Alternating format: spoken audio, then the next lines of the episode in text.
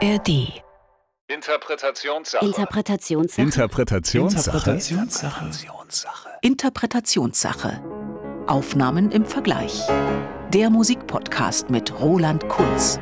Herzlich willkommen. Heute geht's um Beethoven, Mondscheinsonate. Das Finale aus der Mondscheinsonate von Beethoven. Heute in einem Interpretationsvergleich der Hochgeschwindigkeitsklasse, würde ich mal sagen. Beethoven wollte Formen sprengen, auch die klassische Form. Wie sollte so eine Sonate aufgebaut sein? Schnell, langsam, schnell. Das war die Vorgabe seiner klassischen Zeit. Aber was macht der Bonner Meister, der um 1800 schon seit einigen Jahren die Wiener Adelsgesellschaft aufmischt mit seiner Musik? Er startet nicht mit einem schnellen Satz, sondern ergeht sich in einer sanften Fantasie, die der Dichter Ludwig Rellstab später mit einer Barke bei Mondschein auf dem Vierwaldstätter See vergleichen wird. Und durch dieses Bild heißt diese Sonate plötzlich Mondscheinsonate und beginnt, nur zur Erinnerung, so Traum verloren.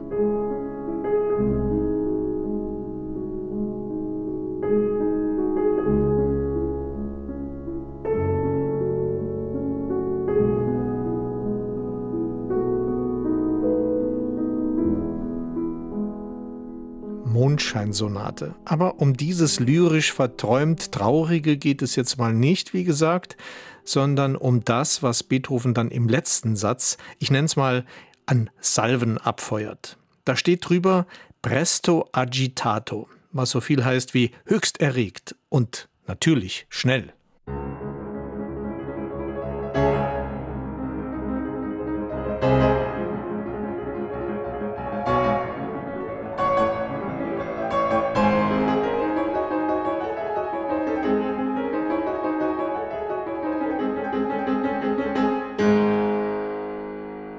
Wenn Franz Liszt hier von einem Abgrund redet, dann vielleicht nicht ganz zu Unrecht. Denn Beethoven war ja ein Grenzgänger, gern dazu bereit, den Leuten Steine an den Kopf zu werfen, etwa einen fast schon apokalyptischen Ausbruch wie diesen im dritten Satz dieser Cis-Moll-Sonate.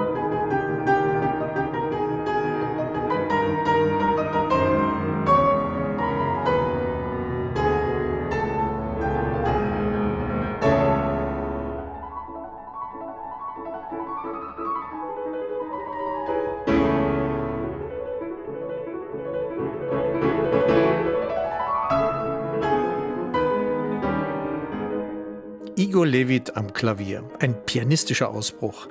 Stellen wir uns doch mal die Szenerie vor. Beethoven war eingeladen ins Schloss der reichen Adelsfamilie Brunswick im ungarischen Dolna Krupa.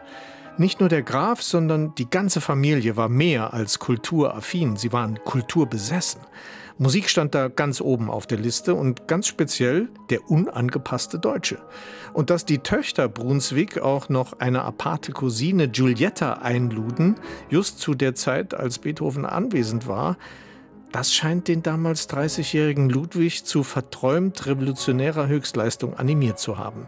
Im neu errichteten Theatergebäude gab es wohl ein neues Hammerklavier, diesen schillernden Vorläufer des modernen Flügels.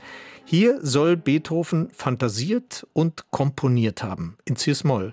Erst sehr verträumt, dann imposant aufgebracht, aufgewühlt, so wie Igor Levit uns diesen Satz noch einmal anspielt.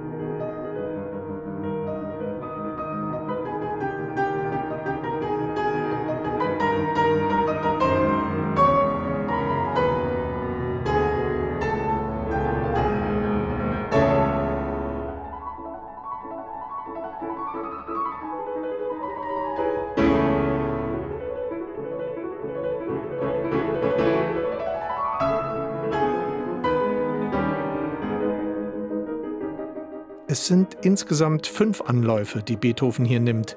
Wogen, die aufschäumen, zusammenbrechen, um sogleich wieder heranzurollen.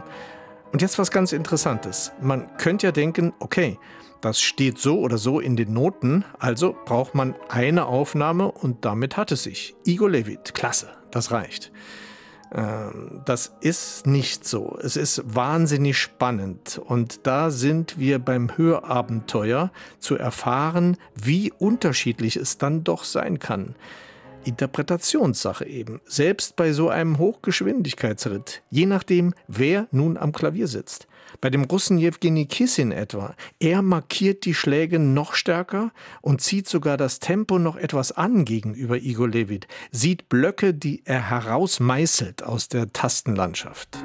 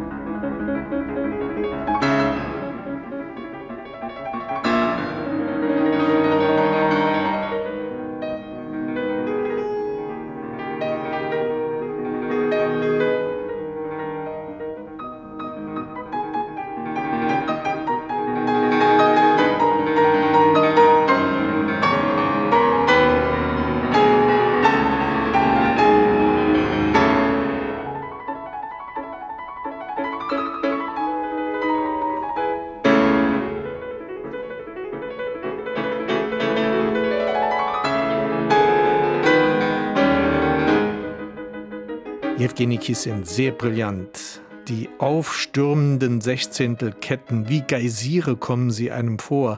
Druck entlädt sich mehrfach. Das ist ja auch das Interessante an den unterschiedlichen Interpretationen.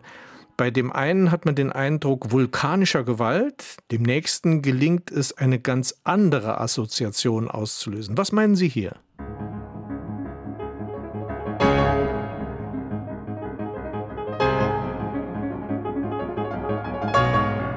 Der Pianist Andras Schiff. Bei ihm kommt mir eine Gazelle in den Sinn. So elegant galoppiert oder gazelliert er über die Klippen und man nimmt diese aufschießende Figur eher als galanten Geländeritt wahr.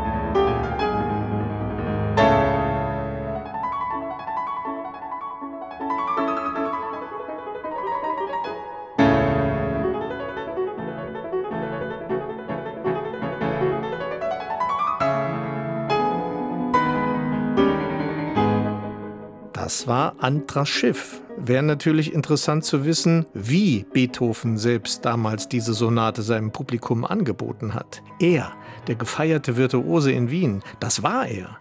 Das hatten die Leute schon verstanden und mitbekommen, dass das ein Superstar war. Und Beethoven selbst war sich seines Marktwertes schon auch bewusst, sonst hätte er nicht mit seinen Verlegern ständig hochgepokert. Also Tatsache ist, bei Beethoven hat es definitiv anders geklungen, denn er hatte noch keinen modernen Flügel, sondern diesen besagten Hammerflügel. Anderes System, kein Metallseitenrahmen, sondern Holz. Dadurch farbiger, schillernder, nicht ganz so kraftvoll, aber jeder Hammerflügel ein Individuum. So, und jetzt Achtung. Könnte das Beethoven persönlich sein?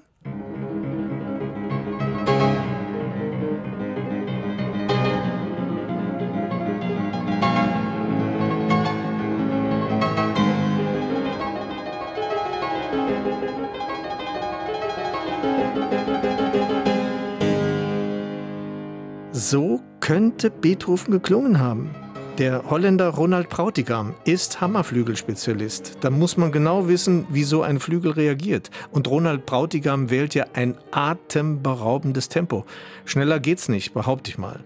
Und da sind wir wieder beim Hörabenteuer. Ein Stück, ein und dieselben Noten und dann diese Unterschiede. Und da dagegen noch einmal dieser Derwisch Ronald Brautigam am Hammerflügel. Das ist schäumende Gischt, die wir uns nun mal etwas länger um die Ohren sprühen lassen.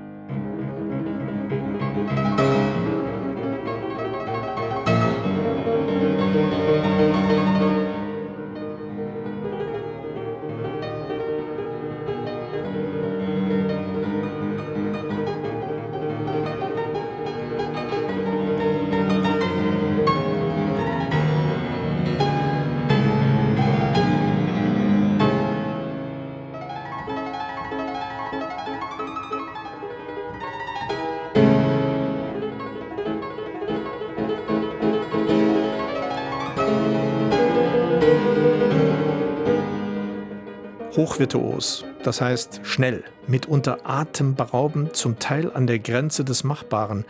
So war Ronald Brautigam hier mit Beethovens Mondscheinsonate zu erleben. Durchaus vorstellbar, dass er hier ganz nah dran ist an diesem emotional aufgewühlten Beethoven, den die Grafenfamilie Brunswick da eingeladen hatte auf den Herrensitz im ungarischen Dolner Gruppe. Die Mondscheinsonate, natürlich sind das Ausschnitte, natürlich sind das Momentaufnahmen. Man muss ja bedenken, dass etwa ein Jewgeni Kissin dieselbe Sonate an einem anderen Tag, einem anderen Ort, einem anderen Flügel, in einer anderen Stimmung wieder anders spielen würde. Langsamer, gesetzter oder noch virtuoser. Dennoch, der Vergleich der Interpretationen zeigt, wie sehr ein Kunstwerk im Fluss ist, wie sehr es sich im Licht verändern kann. Das ist herrlich. Das macht die Farben und die Vielfalt aus. Hier noch einmal die unterschiedlichen Einspielungen jetzt im Schnelldurchlauf. Zunächst Igor Levit, aufgewühlt brillant.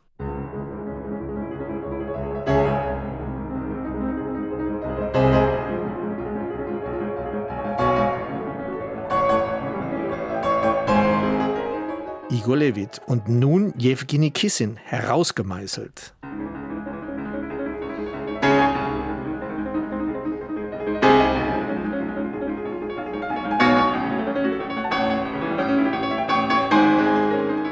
Und nach Kissin nun der galoppierende Andraschiff.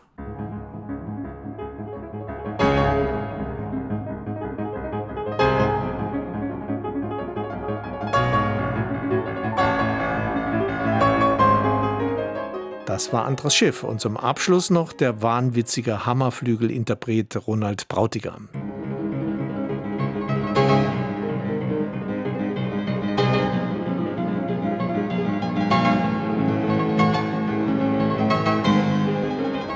Tja, das war Ronald Brautigam nochmal. Und jetzt, wie würden Sie entscheiden? Das ist eben Geschmackssache, ganz einfach. Ich denke, dass die Hammerflügelaufnahme am ehesten polarisiert, denn unsere Ohren sind an die Schattierungen des Hammerflügels nicht mehr gewöhnt.